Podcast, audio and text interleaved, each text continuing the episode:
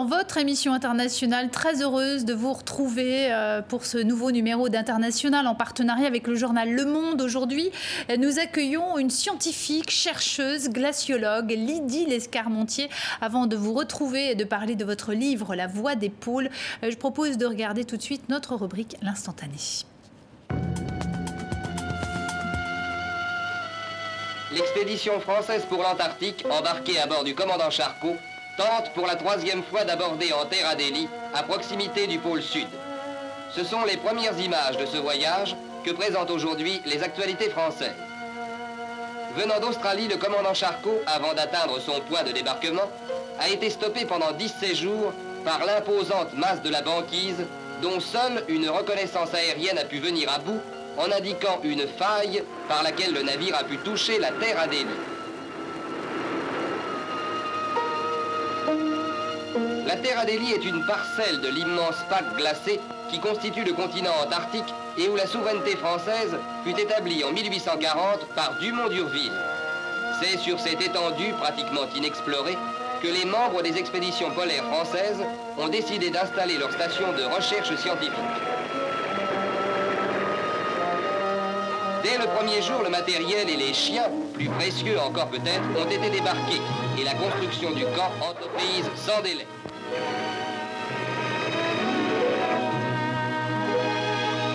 Et une semaine plus tard, sous l'œil attentif du traditionnel pingouin, le commandant Douguet faisait hisser les trois couleurs qui disent au désert de glace que la France est à nouveau présente au pôle sud. Lydie Lescarmontier, bonjour. Merci d'avoir accepté euh, l'invitation de TV5 Monde. Audrey Garrick, merci euh, également d'être à mes côtés aujourd'hui. Euh, vous êtes journaliste, spécialiste des questions environnement au quotidien Le Monde, qui est le partenaire de cette émission. Merci à vous également d'être là. Lydie Lescarmontier, quand vous voyez ces images des années 1950, hein, donc de cette première expédition qui va construire la base de Port-Martin en terre Adélie, qu'est-ce que ça vous inspire? Euh, bah, déjà, ce qui est assez curieux, c'est qu'on voit le contour de l'Antarctique et on voit qu'il n'y a, quasiment pas de, bah, contour fin. En fait, c'est vraiment juste une masse glacée qui est représentée. Euh, pareil, les manchots, on les appelle les pingouins. Euh, c'est ouais, assez curieux. On voit qu'on n'était pas encore dans, les détails qu'on connaît aujourd'hui. on voit qu'il faut être quand même un peu aventurier pour travailler sur les pôles, notamment en Antarctique. Oui, oui, je pense euh, encore plus à l'époque, parce qu'aujourd'hui c'est quand même euh, très cadré, euh, et, donc il y a eu, il y a eu une de grandes successions de, chercheurs, euh, de techniciens, et, etc., de marins qui sont allés là-bas. Euh, mais, mais à l'époque, oui, ça devait être une, une, réelle aventure. Mais vous, dans votre aventure, il y avait quand même une part d'aventure assez importante quand même dans votre ouvrage. On voit qu'il y a des moments où vous restez bloqué euh, pendant plusieurs jours. c'est pas juste, vous n'êtes pas juste chercheuse, pas juste une scientifique. Il y a quand même un esprit d'aventure quand on s'intéresse au pôle, non? Oui, complètement. surtout quand on travaille en, en Antarctique, parce que c'est un endroit en fait où on est loin de, tout. Mais je pense que c'est aussi le cas quand on travaille, par exemple, sur des, sur des bateaux, euh, dès qu'on part au large pendant de, grandes périodes de temps, ou euh, voilà, toutes, toutes, ces personnes qui, de toute façon, vont être isolées pendant, pendant longtemps. Euh, il y a toujours une part d'aventure qui est associée à, ça. Audrey Garrick. Mais qu'est-ce qu'on ressent alors quand on pose un pied sur ce continent C'est à 17 000 km de chez nous. vu d'ici, en tout cas, ça paraît à la fois fascinant, ça paraît aussi extrême, hostile. Qu'est-ce qui vous a le plus marqué? Euh, je pense que euh, finalement, ce qui m'a le plus marqué, c'est pas forcément l'arrivée en Antarctique, le moment où j'ai posé le pied là-bas. Bien sûr, ça a été un, moment très important, mais je pense que c'est plutôt l'arrivée dans la banquise, parce que, là, j'avais vraiment la sensation de plus être en mer, mais d'être dans un endroit à part, d'être vraiment au pôle, d'être dans un, endroit où, où j'étais jamais allée. Et, euh, là, là, pour le coup, c'était très frappant. Et, euh, et, ce qui est assez curieux, c'est que, euh, en fait, on avait, moi, j'avais des images, on a tous des images oui. d'épaule à travers les documentaires, les, les reportages photos, mais c'était vraiment de, de, sentir cet environnement, de sentir ben, le froid, de sentir le bruit de la glace contre la coque du bateau, etc., qui, qui était très frappant et qui ont rajouté vraiment une dimension à, à tout ça. Alors aujourd'hui, Lydie Lescarmontier, vous n'êtes plus glaciologue, euh, mais responsable médiatrice scientifique dans une fondation euh, d'éducation au changement climatique sous l'égide de l'UNESCO. Euh, pourquoi avoir changé de métier? Ça s'est fait progressivement, mais je pense que c'est voilà, lié à, plusieurs choix. déjà, pense qu'à un moment donné, je me suis rendu compte que je serais plus efficace dans cette, euh, dans cette urgence climatique en tant que médiatrice scientifique, en tant que communicante finalement, plutôt qu'en tant que scientifique qui construit une information. Euh, voilà. Euh, je suis arrivée à un moment dans ma carrière où je me suis aperçue que voilà, il, se passait énormément de choses et, et j'étais assez frappée de voir que le grand public n'était pas forcément au courant de tout ça. Et c'est à ce moment-là où j'ai où j'ai décidé de, voilà, d'arrêter la recherche, de me dire, voilà, il y a des scientifiques qui font ça très très bien, mais je pense que moi, je serais plus efficace euh, sur cette partie communication. Voilà. Alors tout au long de cet entretien, euh, dont on va continuer bien sûr à parler de votre coup de foudre, hein, totalement du hasard pour les glaciers, euh, un, un, itinéraire que vous racontez avec passion dans votre livre La Voix des pôles et que Mathieu Cavada et Alix Langlois ont mis en image. On se retrouve juste après.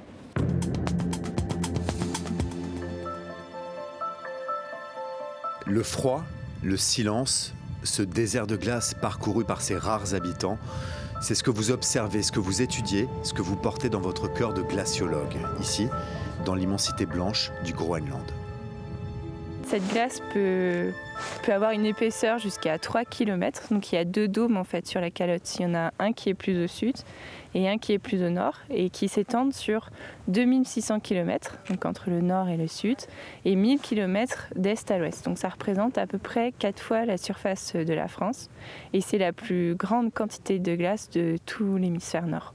Votre premier amour est plus au sud, c'est l'Antarctique que vous rejoignez à la fin des années 2000 à bord du mythique Astrolabe pour observer ce qu'on appelle un velage quand un glacier accouche d'un iceberg qui se détache. C'est un phénomène naturel, mais amplifié par le réchauffement climatique qui fissure la glace et la fait fondre. Goutte après goutte, le niveau des mers monte. Une bombe à retardement, selon le GIEC, plus 2 degrés d'ici la fin du siècle provoquerait 280 millions de réfugiés climatiques. D'où votre engagement. Vous êtes médiatrice scientifique au Bureau pour l'éducation climatique, l'OCE. Son but, éduquer et sensibiliser aux risques environnementaux.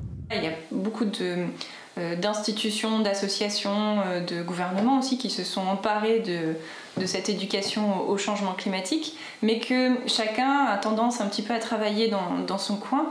Et donc l'idée pour nous, c'est vraiment de, permettre euh, ce lien entre tous ces acteurs pour qu'ils puissent travailler ensemble et notamment qu'ils puissent, qu'ils puissent améliorer cette éducation qui est très très récente. Éduquer pour prévenir, parce que les signaux d'alerte se multiplient. Ces dernières semaines, par exemple, la rupture meurtrière d'un glacier de l'Himalaya en Inde, ou encore l'A68A, le plus important iceberg du monde, grand comme la Polynésie française, à la dérive dans l'Atlantique. De 1994 à 2017, 28 000 milliards de tonnes de glace ont fondu sur la Terre. L'or blanc de notre planète est aussi une dangereuse peau de chagrin. Alors, Lydie Lescarmontier, petite fille, vous ne rêviez absolument pas hein, de devenir glaciologue. Est-ce que vous pouvez nous raconter comment euh, vous êtes tombée euh, dans, cette, dans ce domaine scientifique? Je pense Vous êtes tombée amoureuse d'un glacier? Oui, c'est ça. En fait, c'est vraiment une succession de choix et euh, je dois dire que un, peu, un petit peu de chance aussi quand même, puisque moi j'ai fait un master en océanographie, donc je savais que je voulais travailler sur, sur le climat parce que ça devenait vraiment le, la question un petit peu urgente au cours de mes études et je me suis dit ça, ça, m'intéresse et je voulais voir l'effet du climat sur les régions extrêmes, donc euh, chaudes ou froides.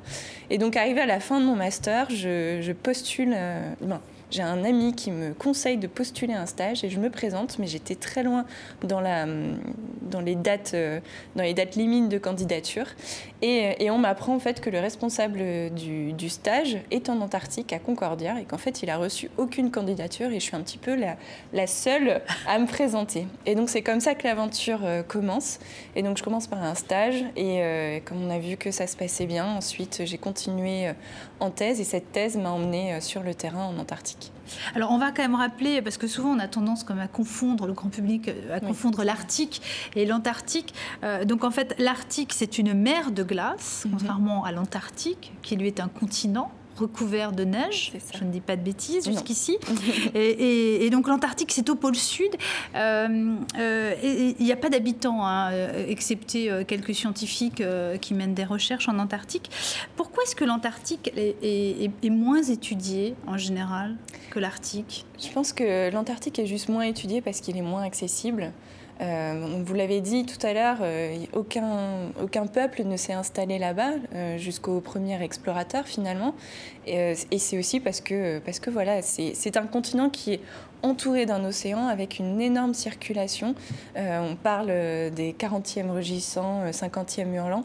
Donc toute, toute cette circulation fait qu'en fait, c'est très difficile en fait, d'accéder à ce continent. Et puis une fois sur place, c'est que de la glace. Donc, euh, donc même pour, euh, pour des scientifiques, euh, même avec l'aide technique qu'on a aujourd'hui, ça reste quand même un défi d'y aller. Et donc forcément, on, connaît moins l'Antarctique que l'Arctique. puisqu'il y a, voilà, il y a moins, y a moins d'accessibilité. Lequel des deux, l'Arctique ou l'Antarctique, joue-t-il le rôle le plus important dans la régulation du climat? C'est comparable en fait. Ils ont chacun leur, euh, place euh, prépondérante. Euh, il faut imaginer que la Terre, c'est un système fermé et donc chaque composante participe au fonctionnement du climat. Audrey Garrick. Et quand vous êtes allé sur place, alors qu'est-ce que vous avez observé comme changement climatique en Antarctique? Parce que pendant de longues années, on a pensé que c'était plutôt l'Arctique qui était euh, la plus touchée euh, par, euh, par le dérèglement climatique et que l'Antarctique était un petit peu à l'abri. Et désormais, on sait que ça s'accélère aussi là-bas, une débâcle des glaces très importante. Qu'est-ce que vous avez vu et quelles sont les manifestations là-bas? Oui, alors c'est ce que j'explique un petit peu dans le livre. Donc moi, j'ai travaillé sur la partie est de, de l'Antarctique. Et donc c'est la partie qui encore aujourd'hui n'est pas forcément très touché par, euh, par euh, la fonte des glaces. Euh, on, l'observe très précisément parce qu'on sait qu'à un moment donné, ça va, ça va changer. Mais pour l'instant, on ne voit pas de, changement significatif. Par contre, si on regarde la péninsule antarctique et l'Antarctique de l'Ouest, là, on voit beaucoup de, beaucoup de fonte. Mais c'est une partie en fait, qui est un petit peu plus vulnérable parce qu'elle est un petit peu plus au nord, parce qu'il y a aussi des intrusions d'eau chaude qui viennent faire fondre certaines plateformes de glace de façon basale, donc sous la, sous la glace. Et donc là, on voit qu'il y a beaucoup plus de, euh, d'impact. Mais en Arctique, les températures sont, sont, plus importantes. Le fonctionnement de l'Arctique fait aussi qu'il euh, y a des, des, sortes de rétroactions. Par exemple, la, la, banquise qui font laisse place à un océan qui réagit pas du tout de la même manière à l'augmentation de la température. Et donc, voilà, on a des petits emballements mmh. comme ça, ce qui fait qu'en fait, en Arctique, ça s'est réchauffé deux fois plus vite que dans le reste du monde. Alors vous avez euh, mené une grande partie de vos recherches euh, euh, en Australie. Pourquoi l'Australie Il y a plus de moyens qu'en France pour la recherche? Oui, alors déjà, ma thèse, je l'ai faite en co-tutelle entre la France et l'Australie. Donc j'avais déjà un pied là-bas, finalement. Et la moitié des, correcteurs de ma thèse étaient australiens. Donc c'est vrai que j'avais cette connexion qui était assez, facile. Et puis, et puis même la France a toujours eu un euh, ben, le port d'attache de l'Astrolabe est en Tasmanie, est en Australie. Donc on a toujours eu des connexions assez fortes avec euh, ces, laboratoires euh, australiens qui, qui, étudient aussi l'Antarctique. Donc c'est assez naturellement en fait que, que je suis partie là-bas. Mais clairement, oui, il y, a une, y a une grande différence aussi euh, de, de moyens qui sont alloués à, la recherche. Et il faut savoir aussi que travailler sur l'Antarctique, c'est très très coûteux parce que dès qu'il faut se rendre dans, dans cette région-là, c'est tout de suite des logistiques très importantes. il y a une grande différence de moyens euh, en ce qui concerne l'étude de l'Antarctique ou est-ce que c'est en général, pour la recherche en général en Australie? Alors moi, je peux parler de ce que je connais. Euh, je pense que c'est de manière générale, mais, euh, mais en tout cas, je peux vous dire précisément, oui, pour, euh, pour l'Antarctique, c'est très très différent. Euh, vous nous parliez justement de l'astrolabe que vous avez surnommé le gastrolabe hein, dans, votre ouvrage, euh, qui est pourtant un bateau mythique. Hein. Euh, quel souvenir vous gardez de ce bateau? Il continue d'ailleurs à faire des navettes. il est vieux ce bateau. Hein. C'est un navire de guerre qui a été recyclé en, bateau d'expédition. Alors c'est un ravitailleur de, de, plateforme à la base. En fait, il a été construit pour ça, mais je crois qu'il n'a jamais ravitaillé une seule plateforme parce qu'il a été racheté assez rapidement. Et et donc utilisé ensuite, affrété par, par l'Institut polaire. Euh, donc ce bateau, oui, il a une réelle personnalité. Donc il a ce petit surnom de, de gastrolame, mais euh, ce c'est pas moi qui l'ai inventé, c'est vraiment euh, partagé par toutes les personnes qui. Oui, parce que vous, avez beaucoup la, vous aviez beaucoup la nausée, hein, tous. Oui, oui, oui. En fait, c'est un bateau. Quelqu'un a besoin d'une traduction. C'est ça, oui, qui nous rend très très malade puisqu'il a un fond plat, donc en mer, il, voilà, il bouge énormément. Euh, mais, euh, mais oui, c'est un bateau qu'on aime et qu'on déteste en même temps. Et en plus, il faut se bagarrer quand même pour. Euh, pour enfin, quand, quand on est à bord de l'Astrolabe, les, les, les, les, chercheurs qui, qui, travaillaient sur le fameux glacier, le Merz, qui était l'objet de votre thèse, n'étaient pas forcément les bienvenus. Et il fallait se bagarrer, en fait, pour avoir une place. C'est ce qu'on lit dans votre ouvrage, hein, dans l'hélico qui va vous emmener, dans l'hélicoptère qui va vous emmener jusqu'au glacier. Oui, alors c'est vrai qu'il y a beaucoup de pression, en fait, sur, sur la logistique polaire parce que bah, les, voilà, en fait, aller en Antarctique, c'est que quelques mois pendant, mm. pendant l'année, donc euh, de début novembre jusqu'à début mars. Et donc, il y, a plein de, il y a plein de projets qui sont proposés et il faut que chacun voilà, réussisse à avoir un, petit quelques jours, en fait, ou des fois quelques mm. semaines pour les projets les plus longs, pour, euh, pour accéder à, ce terrain. Et donc, avant, en fait, il faut proposer un, bah, le projet qui est validé ou non, et ensuite, on embarque à bord. Mais c'est vrai que pour installer nos instruments sur le glacier Merthe, nous, on avait à peine quatre jours par an.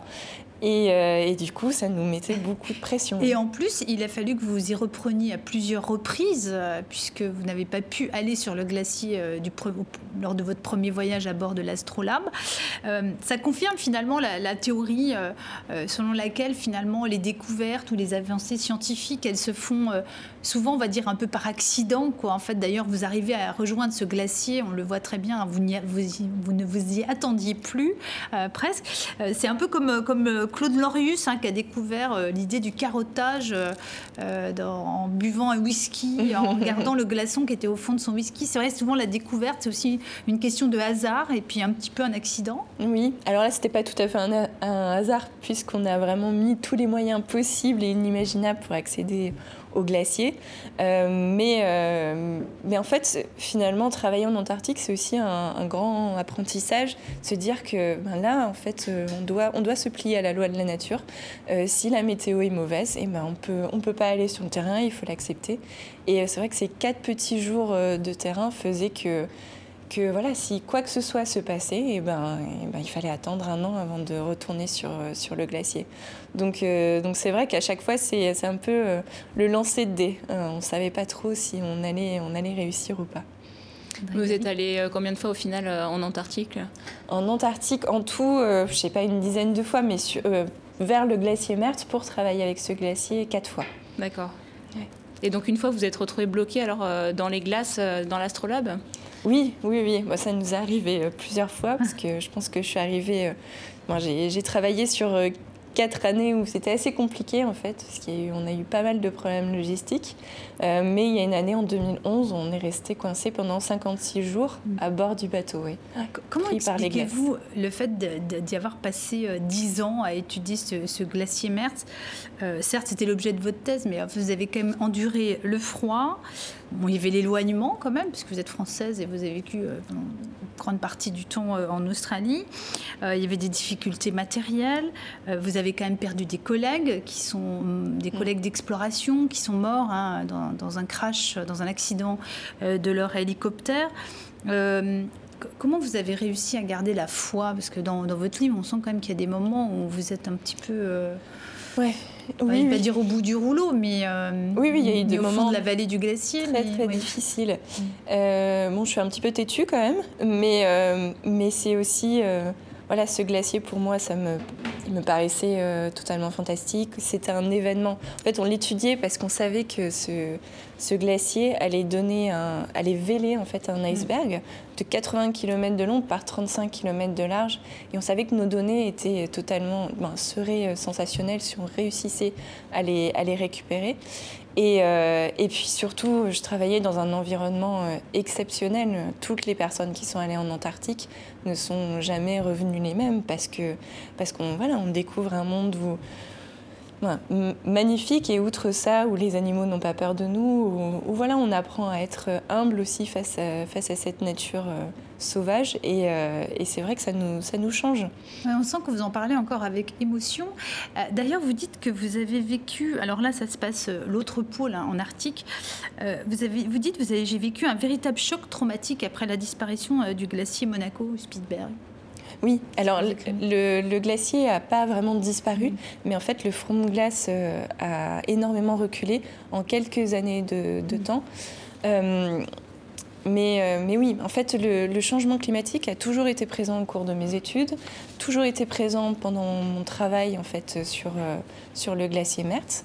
Mais c'était plus quelque chose dont j'entendais parler, qui était plutôt rationnel finalement, que, assez, assez abstrait, oui. Alors que quand je suis arrivée en Arctique, j'ai vu par moi-même des, changements, mais en très, sur des périodes de temps très très courtes, à peine quelques années. Et quand on revient au même endroit plusieurs années de suite et qu'on se dit mais, mais en fait je, je reconnais plus ce paysage, où est passée euh, cette, cette, cette glace, ce front de glace? Euh, là, c'est vrai que c'est assez marquant. Mais euh, voilà, je, raconte l'exemple du glacier de Monaco, mais c'est arrivé aussi à d'autres endroits euh, pour d'autres glaciers que j'ai pu visiter. Oui.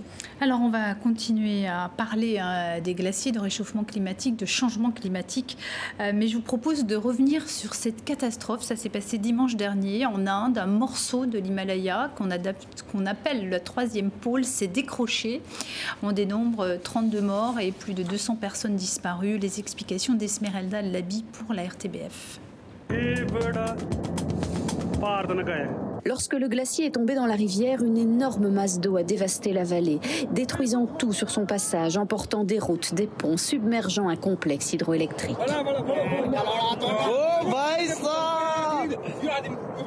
Pour éviter une nouvelle catastrophe, les autorités ont vidé deux barrages pour empêcher les eaux en furie de gonfler le Gange. Les habitants des deux villes les plus proches de l'accident sont priés de ne pas s'approcher des rives. La situation est toujours dangereuse. Les gens quittent leur maison et s'enfuient vers la forêt. Ils prennent leurs affaires, leurs couettes et matelas. Le gouvernement n'a rien aménagé pour nous jusqu'à présent. Dans cette région au nord de l'Inde, 14 glaciers surplombent le Gange. Ils font l'objet d'études scientifiques en raison du changement climatique et de la déforestation qui accroît les risques de rupture. Les glaciers de l'Himalaya fondent aujourd'hui deux fois plus vite qu'il y a 40 ans. Lydie Lescarmentier, alors votre spécialité, ça n'est pas du tout euh, les glaciers des montagnes, hein, bien sûr. Euh, mais quand on regarde ces images, on se dit que vraiment euh, l'adage selon lequel les glaciologues n'annoncent jamais de bonnes nouvelles est plus vrai que jamais, que la tendance n'est pas, est pas prête à s'inverser.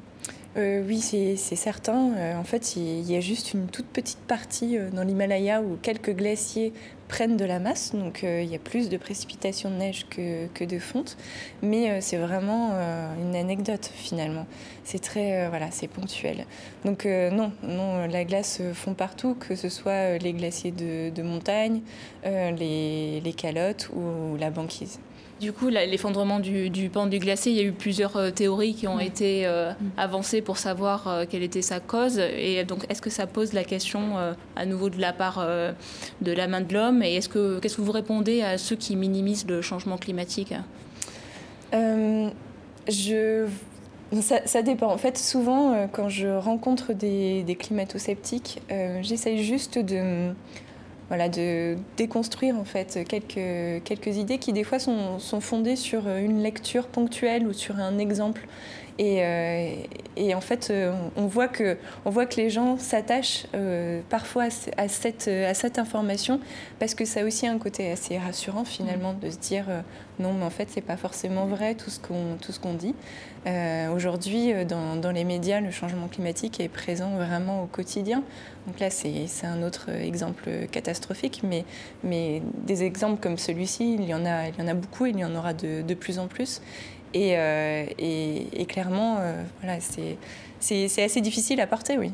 Mais, mais, la part de doute qui peut y avoir, qui existe encore, euh, c'est-à-dire qu'on peut-être qu'on est, on sait qu'on vit une période peut-être aussi qui se réchauffe, mais, mais que la main de l'homme, bien sûr, l'accélère énormément. Cette part de doute, vous l'entendez Vous dites non, non, c'est des théories euh, qui sont complètement passées, dépassées, euh, qui n'ont plus lieu ah d'être Non, non, ça n'a plus lieu d'être et il n'y a aucun doute en fait dans la communauté scientifique. Euh, quasiment 100% des, scientifiques sont d'accord pour dire qu'il y a un réchauffement climatique. Il y a trop de signaux partout mm. qui, qui, sont, qui sont corrélés pour qu'on pour qu'on dise euh, non, ça n'existe pas. Et, comment vous expliquez que, que cette théorie, hein, selon laquelle on changerait de période, finalement, elle, elle, tient encore euh, des années après, malgré la parole des scientifiques Mais c'est ce Parce que, c'est trop compliqué pour les gens euh, d'admettre une bonne fois pour toutes qu'ils sont responsables du réchauffement climatique Non, je pense que c'est un peu ce qu'on qu'on disait tout à l'heure, c'est ce, côté ce côté stressant aussi assez catastrophiste, de se dire qu'on va devoir complètement changer nos, nos façons de, de vivre c'est assez difficile et je pense que totalement humainement, on a tendance à mettre en place des, barrières et ça, ça en fait partie. De dire euh, non, j'ai pas, j'ai pas forcément envie de voir ce problème. Et c'est, c'est, naturel, mais aujourd'hui, euh, c'est absolument pas scientifiquement euh, prouvé. Quoi. Oui, bien sûr. L'essentiel de la communauté scientifique, en tout cas compétente, est, d'accord sur le fait que le changement climatique est d'origine humaine. Mais pour parler, justement, en parlant des, euh, des, de nos façons de vivre qui vont devoir euh, changer pour lutter contre le changement climatique, euh, cette semaine, le gouvernement a présenté le projet de loi Climat et Résilience, qui est issu des, des travaux de la Convention citoyenne pour le climat. C'est 69 articles qui s'attaquent à tous les pans de la vie quotidienne, la façon dont on se déplace, dont on se nourrit, dont on se, se loge. Et selon le gouvernement, c'est une le gouvernement français, pardon, André. Oui, le gouvernement français. Le gouvernement français, c'est en France que ça se passe. Pardon. D'après le gouvernement français, c'est une rupture euh, dans, de la, dans la société. Pour vous, euh, est-ce que vous, vous trouvez qu'il est à la hauteur de l'ambition des objectifs climatiques de la France? Euh, alors, il faudrait que je regarde vraiment en détail, et j'avoue que j'ai pas forcément vu tous les retours. ce qui est certain, c'est que euh, il, faut, il faut vraiment imaginer que là, on doit réduire nos, émissions de gaz à effet de serre euh, de 80% d'ici à la fin du siècle. Euh, si on regarde l'année dernière, donc liée en fait à la pandémie de, Covid, on a réduit de 17% ces émissions. Donc ça veut dire vraiment des changements très très très importants, vraiment drastiques dans nos façons de vivre. Et je pense qu'aujourd'hui, dans, ces dans ces petites lois qui sont des fois prises à mi-mesure, on ne va pas au bout en fait, mm. de, cette ambition qui doit être... Euh, qui doit être euh, oui. L'an dernier, c'était même moins, en fait. C'était 17%, c'était même au maximum au moment où on a, on a réussi à être au maximum. Mais même sur l'année, on les a réduits de 7%. Euh, donc c'est vrai que c'est ça, donne, ça montre l'ampleur de la tâche à accomplir. Mais, mais dans, dans, le contexte quand même de la crise économique hein, qui est aggravée encore hein, par la Covid-19, on, on, peut imaginer peut-être que les politiques se disent euh, bon, voilà, euh, il y a déjà cette, euh, l'angoisse liée à la Covid-19, l'angoisse liée au chômage, à la crise économique. comment je peux encore annoncer une fois de plus, enfin, je, vais, me faire l'avocat du diable, comment je peux annoncer en plus, on va dire aux Français, mais, aussi aux autres, hein, aux Anglais pour ce qui concerne Boris Johnson et d'autres, comment je vais pouvoir annoncer à, ma population qu'en plus de tout ça, il va falloir que je leur impose des, des, efforts supplémentaires pour, pour lutter C'est vrai que l'axe de communication, il est, c'est pas, pas, facile. Oui. Bah, si je reprends déjà le mot que vous avez utilisé, impose, déjà, je pense que là est le problème. En fait, je pense qu'il faut qu'aujourd'hui, que les gouvernements, ils accompagnent les gens et qu'on donne envie aussi aux gens de, vivre dans un monde qui sera différent, certes, de celui qu'on connaît, mais qui sera pas forcément euh, plus noir, finalement. Euh, on a l'impression qu'en fait, le, changement climatique, c'est juste une perte de, liberté euh, voilà, des, obligations un petit peu partout. Et moi, je le vois aussi comme une façon de repenser les choses. C'est vrai que moi, je travaille beaucoup avec les enfants et donc on travaille euh, pas mal sur, euh, sur ces messages-là parce que, parce que voilà, on veut, veut pas que ces enfants vivent dans, cette angoisse de, l'avenir. Et donc pour ça, on, travaille vraiment sur des projets, sur des solutions, sur sur euh, voilà, leur, démontrer que le monde qu'on prépare demain, eh ben, il sera peut-être aussi plus juste, répondre au changement climatique, c'est aussi répondre aux objectifs de développement durable. Donc vivre dans, une, dans un monde, oui, différent, certes, mais, mais pas forcément plus, plus difficile que celui qu'on connaît là. Il faut, je pense qu'il faut vraiment avoir ce message positif et il faut accompagner les gens plutôt que de, de leur imposer des, des, changements sans explication. Sans, mais on l'a vu là, avec les Gilets jaunes en France, hein, le mouvement qui, qui, est quand même né et qui a, qui a grossi hein, sur, mm. sur la hausse de la taxe carbone, qui a été très très mal vécue, notamment dans les territoires, on va dire dans, les territoires ruraux, hein, puisqu'en ville, c'est vrai que c'est un peu plus facile de, de se passer de voiture, il faut le dire. Euh, euh, comment est-ce qu'il ne faudrait pas inventer peut-être une autre manière aussi de parler, euh, de, faire de l'écologie? Est-ce qu'il n'y a pas quelque chose de parfois un peu punitif quand même dans l'écologie tout, le monde n'a pas forcément envie de, de, je sais pas, de circuler à vélo, il fait froid. comment, comment, comment on peut rendre attrayant l'écologie? Est-ce que vous ne trouvez pas que parfois l'écologie manque d'attrait et manque d'intérêt? Oui, oui, oui. Alors je pense que le, le, le, problème aussi, c'est qu'on fait euh, aussi porter beaucoup de responsabilités euh, à chaque personne sur euh, voilà il faut arrêter de prendre l'avion il faut arrêter d'utiliser la voiture il faut il faut changer sa façon de manger etc oui mais pas que il y a aussi je pense qu'il y, y, a plein de choses qui se tournent, par exemple, autour, on, parle de l'isolation des bâtiments, se dire euh, comment est-ce que les gouvernements peuvent aussi mm. aider les gens à vivre dans des, voilà, dans des, dans des habitations qui seront plus confortables, qui seront mieux isolées. Moi, je pense qu'il y, a plein, il y a plein de choses et effectivement, ça passe aussi par de la, par de la communication et puis euh, changer un petit peu aussi ces, poids de responsabilité. Mm. Est-ce que justement les responsabilités, elles pèsent pas trop, on va dire, sur les kidam et finalement peut-être pas assez sur l'industrie? Est-ce qu'on ne demande pas un peu aujourd'hui euh, aux personnes comme vous et moi euh, de faire le travail que les autres ne font pas? Non, mais c'est sûr que ça sera plus motivant pour, euh, pour tout un chacun de, de dire voilà, moi je, je, vais changer ma façon de vivre si, si on a tous l'impression que c'est un mouvement commun et, euh, et qu'on voilà, qu'on est porté par ça. Je pense que c'est une question d'équilibre et, euh, et, de communication, oui, c'est sûr. Mm. Et vous-même, alors, vous avez mis des choses en place dans votre euh, vie personnelle pour réduire votre empreinte carbone? Euh, oui, oui, oui. Après, c'est vrai que moi, j'ai aussi beaucoup de contradictions dans ma, dans ma façon de vivre, notamment parce que je travaille dans une fondation qui travaille à, l'international aussi. Donc, on fait, on fait des formations un petit peu partout dans le monde, donc on prend beaucoup, euh, beaucoup l'avion. Mais après, euh, oui, au quotidien, voilà, je fais de la permaculture. J'essaye au maximum d'utiliser mon, mon, jardin pour, pour me nourrir. J'ai changé un petit peu ma façon de oui, ma façon de, consommer. Euh, j'essaye voilà, de faire des choses qui sont à, ma portée et, euh, et qui, euh, qui m'apportent aussi un certain plaisir.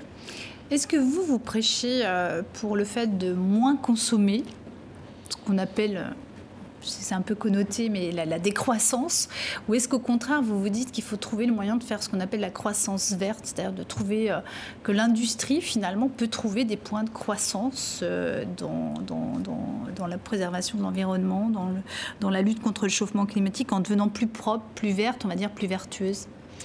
Alors, euh, moi, je, suis plutôt à l'amélioration de la qualité surtout, que ce soit sur la façon de vivre, sur euh, les, produits qu'on consomme, sur, euh, un petit peu tout, plutôt que, la quantité. C'est vrai que je pense que jusqu'à présent, on a, vu cette croissance, notamment par la multiplication des, choses. Et je pense qu'aujourd'hui, il faut un petit peu repenser ça et se dire, j'ai plutôt travaillé sur... Euh, sur euh, cette qualité euh, plutôt qu'autre chose, plutôt que cette quantité. Alors, mm. on va euh, cette fois constater les effets du réchauffement climatique en Europe, car cet été, des habitants du village de Courmayeur, au pied du glacier de Plein Pincieux, ont dû être évacués parce que ce glacier menaçait de s'effondrer. Cela se passe sur le versant italien du Mont Blanc et vous allez voir le comportement du glacier est surveillé comme du lait sur le feu par les autorités suisses et italiennes, mais aussi par les glaciologues, comme l'illustre cet extrait du reportage euh, pour l'émission Mise au point sur la RTS. À deux heures de voiture de Genève, tout proche de Courmayeur, le glacier de Plan-Pincieux sur le versant italien du massif du Mont Blanc. Ce colosse au pied d'argile menace de s'effondrer et d'emporter avec lui tout un village. Fabrizio est l'un des meilleurs glaciologues d'Italie. Sa mission, alerter les autorités locales en cas de risque d'effondrement. On voit des secteurs qui se séparent vraiment car les vitesses sont beaucoup plus hautes. On parle de demi-mètre par jour la partie haute et 2 mètres par jour environ la partie basse. Alors cela fait que le glacier il n'est plus retenu par la partie anneau. Et c'est un bloc qui, qui bouge, qui bouge plus vite.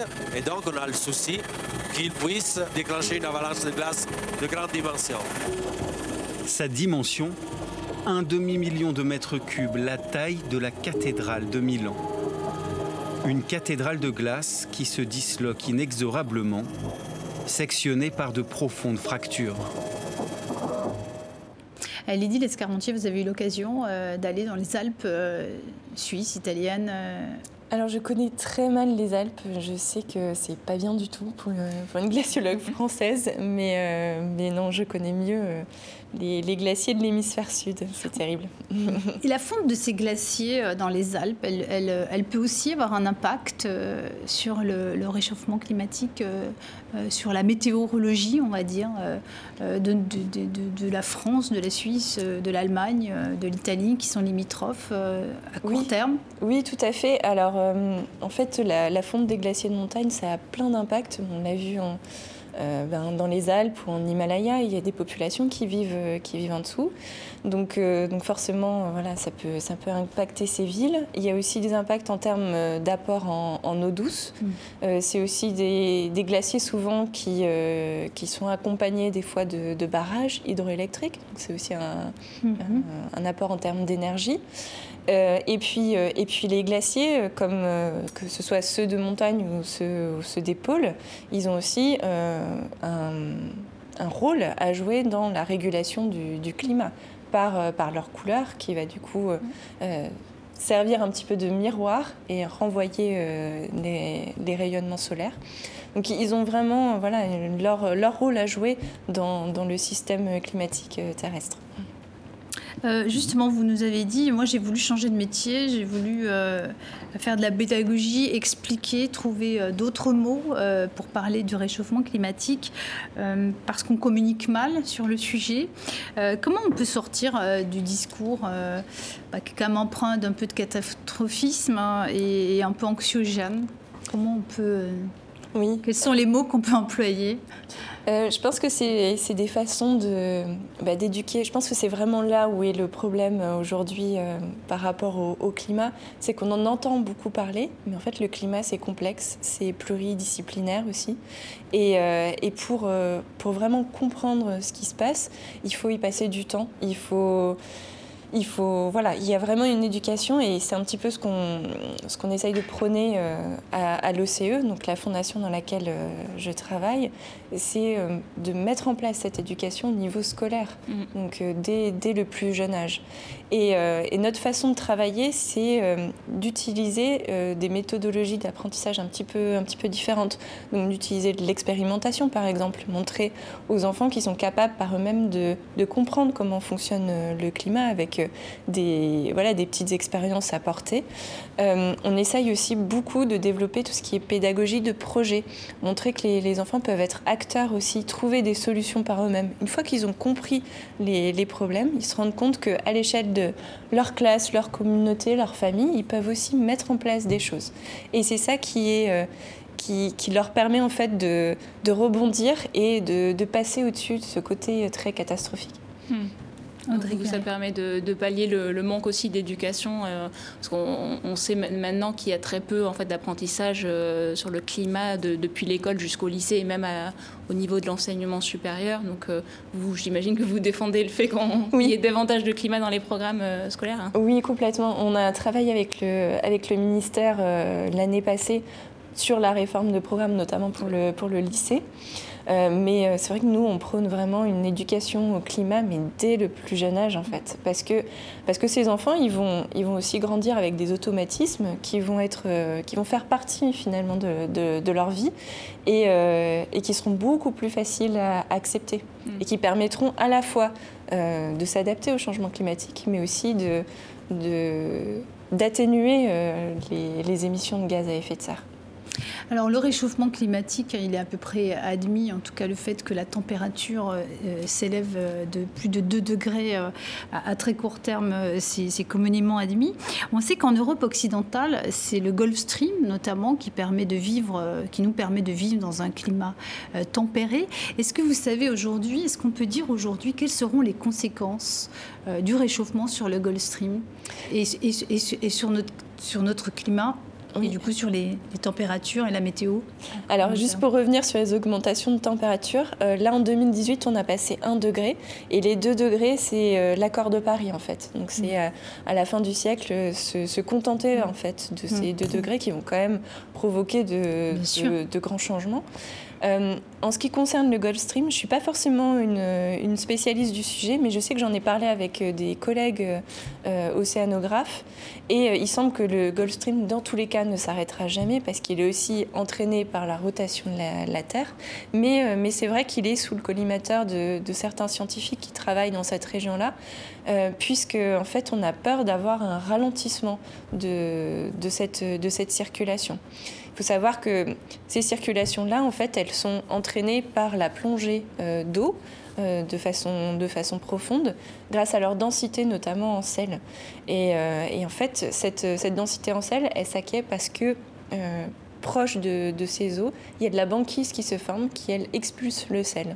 Et donc, si la banquise vient ne plus se former, forcément, il y aura un effet sur, ces circulations-là, mais il ne semble pas que ce soit non plus aussi catastrophique qu'on pourrait, euh, qu'on aurait pu l'entendre. Alors l'un de vos derniers voyages, euh, c'était en Indonésie, euh, sur l'île de Patang. Euh, je vous propose de faire un détour justement par l'archipel indonésien qui s'enfonce inexorablement dans la mer. Comme toute la côte de Java, la capitale Jakarta menace d'être engloutie. Un tiers de la ville pourrait disparaître à l'horizon 2050. Le président indonésien a annoncé qu'une nouvelle capitale va être construite sur l'île de Kalimata. Un projet fou à plus de 30 millions d'euros. On regarde un extrait de reportage de Raphaël Chapira euh, pour l'émission Envoyée spéciale sur France 2.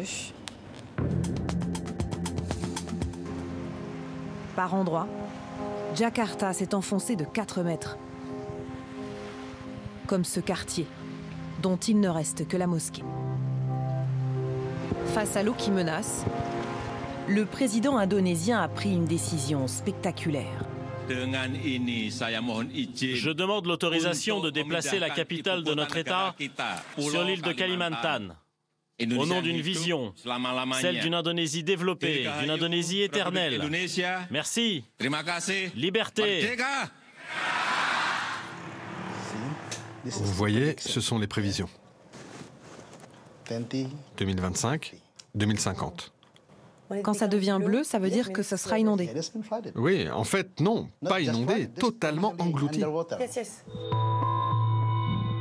Un tiers de la ville est menacé. Confiant et fier, l'ingénieur nous montre le projet qui a été retenu pour la prochaine capitale. À 1000 km de Jakarta, sur l'île de Kalimantan prévu à l'emplacement de terres quasiment vierges. Le projet semble irréaliste. Cette ville doit accueillir plus de 5 millions de personnes d'ici 20 ans. Un projet à plus de 30 milliards d'euros. Les premiers habitants devraient arriver dans 4 ans. Oui, Lydie Lescarmentier, tout le monde aura corrigé, c'est bien 30 milliards d'euros et non 30 millions euh, pour reconstruire la nouvelle euh, capitale euh, de l'Indonésie.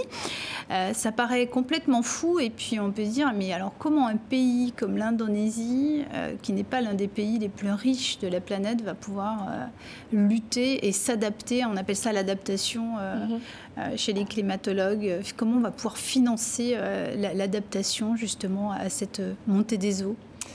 Euh, j'avoue que je, ne sais pas, je ne sais pas, mais oui, c'est un, un, très bel exemple, un très bel, si je peux dire ça. C'est un bon euh, exemple. C'est un bon exemple de. C'est un cas d'école, ouais. Mm. D'adaptation et c'est un des premiers, mais ce sera clairement pas le, le dernier, oui.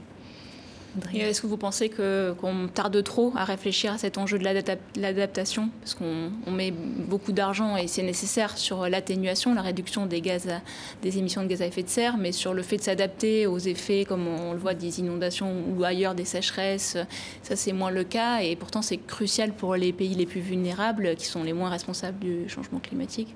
Oui, complètement. Je pense que les deux doivent aller ensemble. Euh, euh, et, c'est vrai que nous, en termes d'adaptation, on aura beaucoup moins de choses à faire mm. que d'autres pays qui sont beaucoup plus exposés.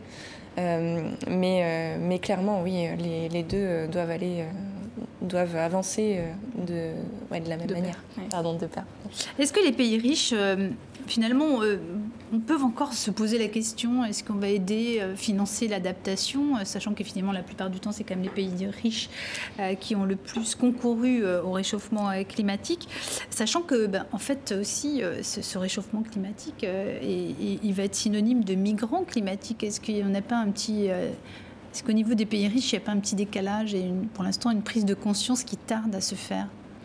Euh, oui, après j'avoue que c'est pareil, c'est pas forcément euh, mon, domaine euh, de spécialité, mais, c'est sûr que cette, en fait le, terme quand on travaille sur le climat, c'est la justice climatique. Mm. Et, oui, on est, on est tous un petit peu responsables, on, est, on va mm. tous devoir aussi euh, s'adapter.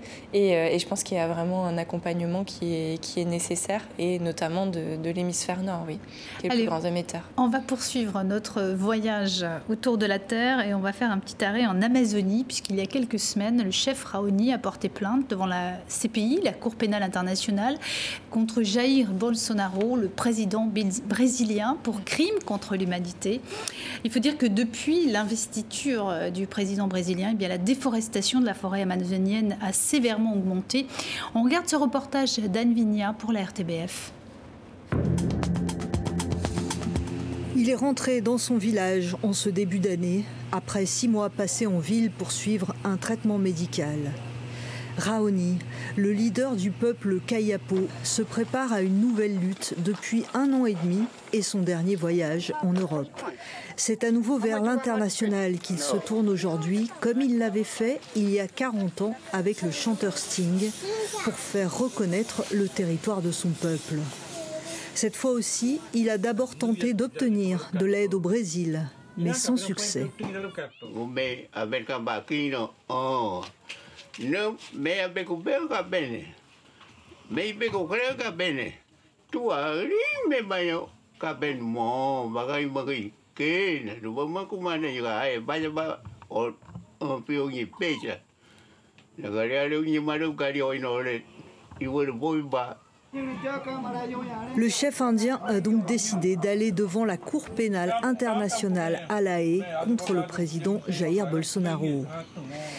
Dès la première année de son mandat, les attaques contre les villages indiens ont augmenté de 135%. Et les incendies criminels en forêt amazonienne sont toujours plus nombreux. Les Indiens s'inquiètent pour les futures générations. Comment vont-elles vivre si la forêt amazonienne continue de disparaître? Leurs richesses naturelles sont de plus en plus convoitées. Et le président Bolsonaro veut exploiter les minerais de leur territoire encore enfouis. Les Indiens savent que seuls, ils ne gagneront pas ce combat. Avec cette plainte, la communauté internationale ne peut plus ignorer ce qui se passe en Amazonie brésilienne. Et Lydie Lescarmontier, cet extrait, en fait, il nous montre, euh, il nous amène à la question des humains, euh, des peuples euh, qui vivent et qui endurent ce réchauffement climatique. on dit toujours qu'il faut sauver la planète, mais en fait, c'est pas la planète qu'il faut sauver. Enfin, il faut la sauver, mais c'est surtout les humains qu'il va falloir sauver bientôt, non? Est-ce qu'il n'y a pas un problème de vocabulaire? Ça fait pas partie des précisions. C'est vrai que la, planète va se sauver d'elle-même. Elle va s'adapter, en tout cas. Oui, oui, oui. Elle Comme sera sûrement différente de celle qu'on connaît aujourd'hui, mais, mais oui, euh, c'est vrai que c'est plus un problème pour, euh, pour nous.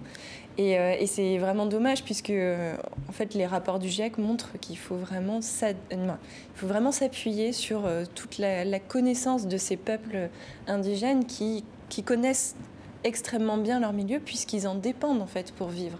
Et, ils ont une, connaissance qui, qui, pourrait vraiment nous aider sur toutes ces questions climatiques. Et c'est très dur de voir, de voir ce qui se passe en Amazonie aujourd'hui. Audrey Garrick je trouve que le mouvement des jeunes euh, pour le climat, ils ont bien compris justement qu'il fallait euh, parler à tout le monde et intégrer euh, les populations du nord comme du sud. Et ils sont vraiment en pointe désormais dans ce combat contre le changement climatique. Est-ce que vous pensez qu'ils ont réussi à faire bouger les lignes et à faire bouger les gouvernements depuis deux ans qu'ils manifestent, en tout cas avant le Covid, dans les rues? Oui, oui, oui, je pense que vraiment il y a eu un avant et un après. Euh, à, tous les niveaux. Et, euh, et, je suis euh, ravie de voir que, que, les jeunes se sont emparés en fait, de cette question-là. C'est un petit peu dommage que, que le terrain n'ait pas été préparé, puisque le changement climatique, on en parle depuis plus de 30 ans quand même. Et donc, à, à, ce moment-là, on aurait vraiment pu changer les choses sans que ce soit de, façon totalement drastique, telle que ça va être, tel qu'on se prépare à le faire. mais, mais clairement, oui, les jeunes ont beaucoup, beaucoup aidé. Qu'est-ce que vous pensez d'un mouvement comme le mouvement Extinction Rébellion qui mène des actions coup de poing? Est-ce que vous pensez que ça, ça sert Est-ce que ça ne dessert pas au fond la cause? Oui, euh, je, comprends en fait qu'on arrive à des mesures assez extrêmes et euh, on, prenait l'exemple de, euh, des vendredis pour le climat ou des grèves, etc. on voit bien que ça, ça a fait vraiment balancer, balancer le, ouais, le, débat climatique, mmh. mais mais après, je ne pense pas qu'il faille partir en fait dans, dans, des extrêmes parce que j'ai peur qu'on arrive à une grande opposition entre euh, ceux qui veulent lutter contre le changement climatique et les autres. Je pense que c'est vraiment un problème qui nous concerne tous et, euh, et je pense qu'il faut, il faut qu'on avance ensemble sans, sans voilà, cette opposition. Vous n'avez jamais eu envie de vous lancer en politique euh, pour faire avancer euh, Vous nous avez dit au début de cette émission, euh, j'ai arrêté d'être glaciologue parce qu'il fallait communiquer mieux autour de la question des glaciers et du réchauffement climatique. Est-ce que finalement, peut-être que c'est en politique qu'on peut faire le plus avancer les choses? Vous n'avez jamais été tenté? Non, pas du tout, parce que moi, ma façon de travailler, c'est de m'appuyer sur des données scientifiques, de les présenter et de dire, voilà, faites, faites-vous votre propre opinion. Et je pense que c'est comme ça qu'on arrive aussi à avoir le plus de, personnes qui se rallient à cette, à cette cause-là. Et euh, c'est vrai que voilà, la, politique, ça ne doit pas juste concerner un sujet, le, sujet climatique. Euh, je pense que voilà, ça, concerne des, idées euh, beaucoup plus, euh, beaucoup plus complexes. Et pour moi, le, débat climatique, il ne doit pas être politisé. Ça doit être comme un code moral finalement. Et, et, ça, et tout le monde doit s'en emparer. Est-ce que vous n'avez pas l'impression que le, débat, en fait, sur le changement climatique, il a quand même été un peu mis sur pause depuis le début de la pandémie euh, de la Covid-19, alors que les scientifiques commencent à, prouver, à expliquer qu'il y a un lien entre cette épidémie euh, de Covid-19 et, les changements climatiques? Oui, alors ça, c'est représenté par un dessin que j'aime beaucoup. En fait, on voit une succession de, de vagues qui sont de plus en plus grandes. Et euh, on voit euh, la Covid en premier, et puis à la fin, on voit le, le, la question climatique euh, derrière, qui est en fait la vague qui arrive, qui est un tout petit peu plus loin, mais qui est bien plus importante. effectivement, je pense que voilà, on, on a tous besoin de, gérer des, priorités euh, les, unes après les autres euh, et, la pandémie a été, été l'urgence de, de l'année dernière et continuera à l'être euh, cette année. Mais je pense que c'est, il faut que ce soit aussi un, voilà, un déclencheur pour euh, travailler sur le climat parce que voilà, on, voit qu'on arrive à s'adapter très rapidement. C'est difficile et il faut... Difficilement. Mais oui, difficilement. mais, euh, mais voilà, il faut pas... Le, contexte climatique, c'est à, peu près, à peu près le même. Et avant d'arriver à un point où on va devoir euh, subir tout ça de façon, de façon difficile, vaut mieux le préparer ensemble. D'accord. Ben, ce sera le mot de la fin. Merci Lydie Lescarmentier d'être venu sur le plateau de TV5 Monde. Merci à vous, Audrey Garrick, euh, de m'avoir accompagné. Voilà, vous pourrez revoir cette émission euh, sur la toute nouvelle plateforme TV5 Monde Plus. Excellente suite de programmes sur TV5 Monde.